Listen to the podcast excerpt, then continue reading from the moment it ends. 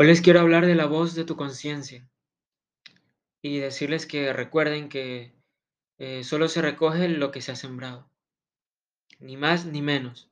Y aunque es cierto que los consejos ayudan, no es a ellos a los que les debes seguir sin cuestionar.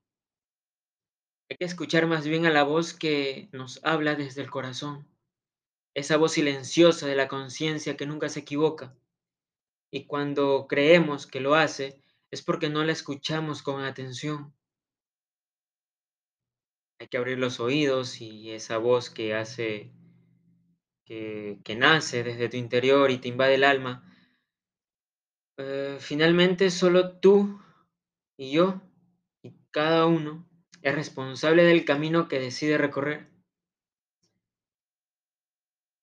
Cada uno al final deberá responder por sus actos. Ni las buenas intenciones ni las mentes más sabias podrán reemplazarte en la hora final. Por eso, arma tu vida para que, en el último día, puedas responder con la mirada en alto y la seguridad de que siempre actuaste según tu conciencia.